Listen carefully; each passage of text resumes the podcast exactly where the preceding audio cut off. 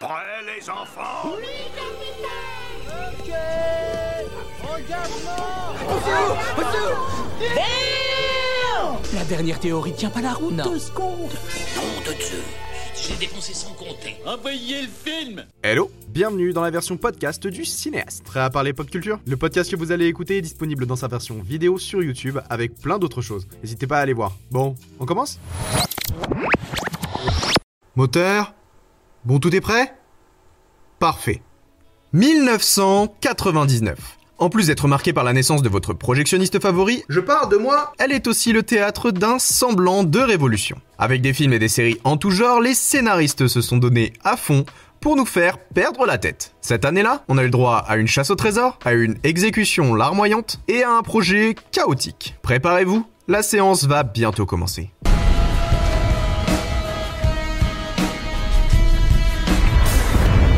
Pour commencer cette projection sur de bonnes bases, plaçons notre repère chronologique. 1999 marque la diffusion du 6666e épisode des Feux de l'amour. Cette année-là, on a vu les débuts d'un programme court français avec un gars, une fille.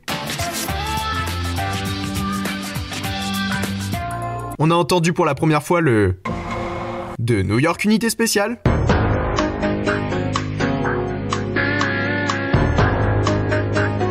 Mais la série la plus importante de l'année, qui est aussi la plus sous-estimée, c'est Freaks and Geeks.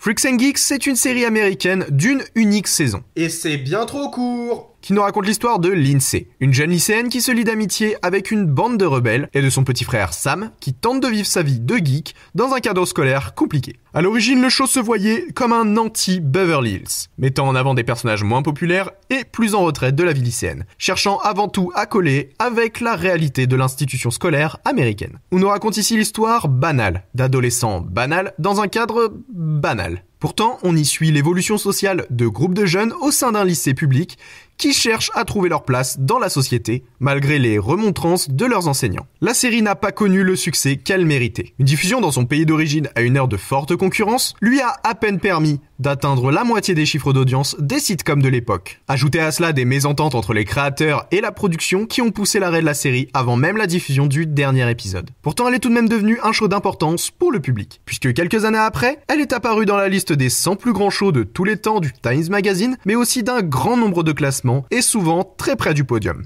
Malgré son succès médiocre, elle a reçu plusieurs récompenses et a été un tremplin dans la carrière de ses acteurs principaux. On a pu revoir Seth Rogen dans pas mal de comédies américaines comme Superbad ou L'interview qui tue. Jason Segel a pris les traits de Marshall dans How I Met Your Mother. Linda Cardellini a montré son talent dans Urgence. Et Martin Starr est resté un geek dans Silicon Valley. Sans oublier James Franco qui a interprété de nombreux rôles, dont celui de Harry Osborn dans la trilogie Spider-Man de Sam Raimi. La série a eu le droit à plusieurs clins d'œil par la suite, et particulièrement dans Les années campus, le nouveau show du créateur de Freaks and Geek, Jude Apatow. Ainsi, on retrouve de façon récurrente les différents acteurs de notre série. On peut voir évidemment pas mal de références, essentiellement dans les comédies où l'on retrouve les membres de notre casting, et on peut citer C'est la fin ou Délire Express. De plus, on retrouve pas mal de similitudes de comportement entre le groupe de geeks et les gosses de la première saison de Stranger Things. J'ai l'impression que tout ce dont je parle, ça a inspiré Stranger Things. En 2012, le magazine Vanity Fair a réussi l'exploit de rassembler l'ensemble du casting pour une séance photo,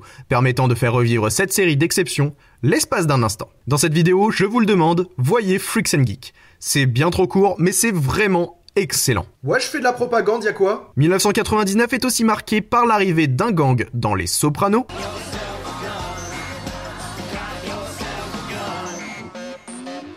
On a vu des aventures extra dans Roswell.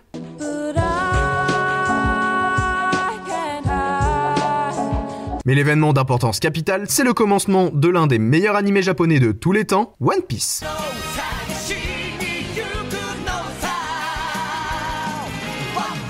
Du côté des salles obscures, on a eu le droit à de l'exceptionnel. Tout d'abord, on a vu Jim Carrey dans le magnifique Man on the Moon. Tom Hanks était gardien dans La Ligne Verte, Hugh Grant et Julia Roberts se couraient après dans Coup de foudre à Notting Hills, et Brandon Fraser se la jouait explorateur dans La Momie. Mais 1999, c'est surtout l'histoire d'un projet bien étrange qui a marqué les esprits dans Fight Club.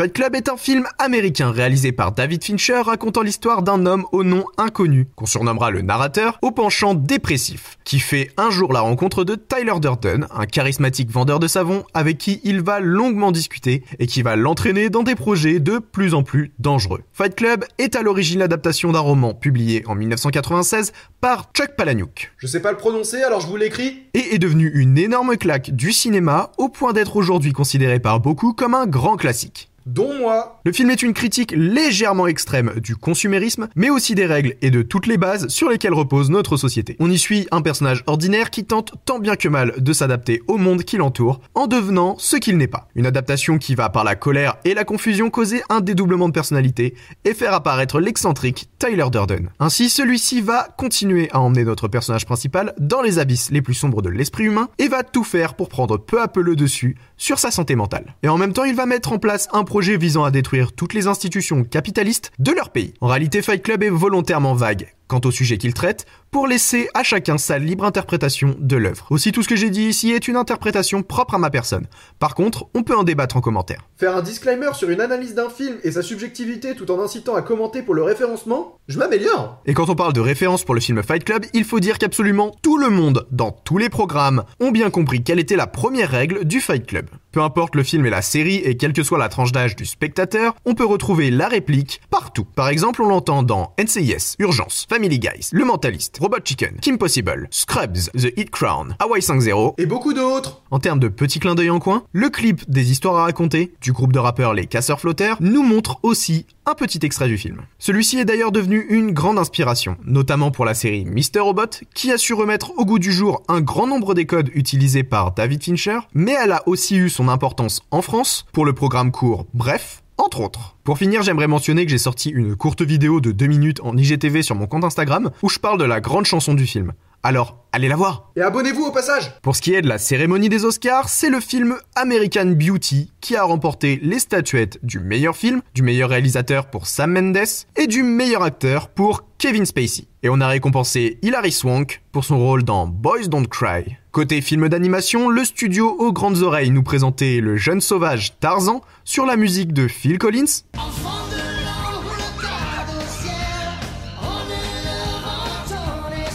nombreux pays du monde fondaient en larmes devant l'histoire de Jessie dans Toy Story 2. Sacrée poussière dans l'œil. On découvrait aussi le géant de fer et le studio d'animation Ghibli nous dévoilait mes voisins les Yamada. En francophonie, un village d'irréductibles gaulois a résisté tant bien que mal à l'envahisseur. Luc Besson nous racontait l'histoire de Jeanne d'Arc et on a vu Jacques Villeray dans Les Enfants du Marais. En outre, M. Night Shyamalan voyait des gens qui sont morts dans Sixième Sens. Stanley Kubrick nous scotchait encore une fois avec Eyes Wide Shut et George Lucas faisait revivre sa grande saga avec Star Wars la menace fantôme. Et cette année-là, on a pensé en dehors de la boîte en découvrant l'histoire de l'élu dans Matrix.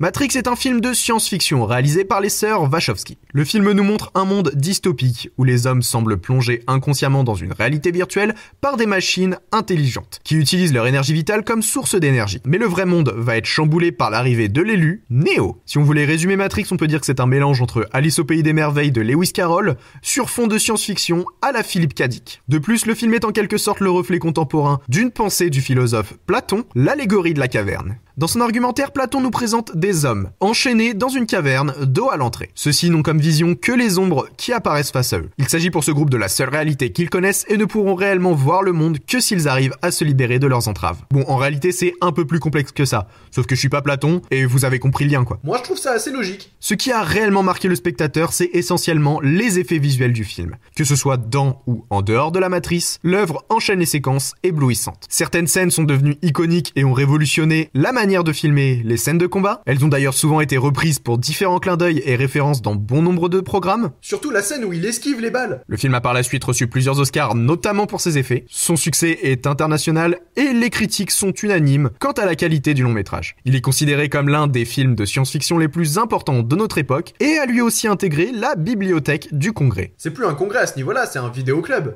Et je voulais terminer cet épisode par un clin d'œil au film dans la série The Office, avec la petite blague de Jim à Dwight, assez incroyable. Et vous, vous auriez pris la pilule bleue ou la pilule rouge? Et cette semaine, je laisse le mot de la fin au mystérieux Morpheus avec ses bonbons bizarres. N'oublie pas, je ne t'offre que la vérité, rien de plus.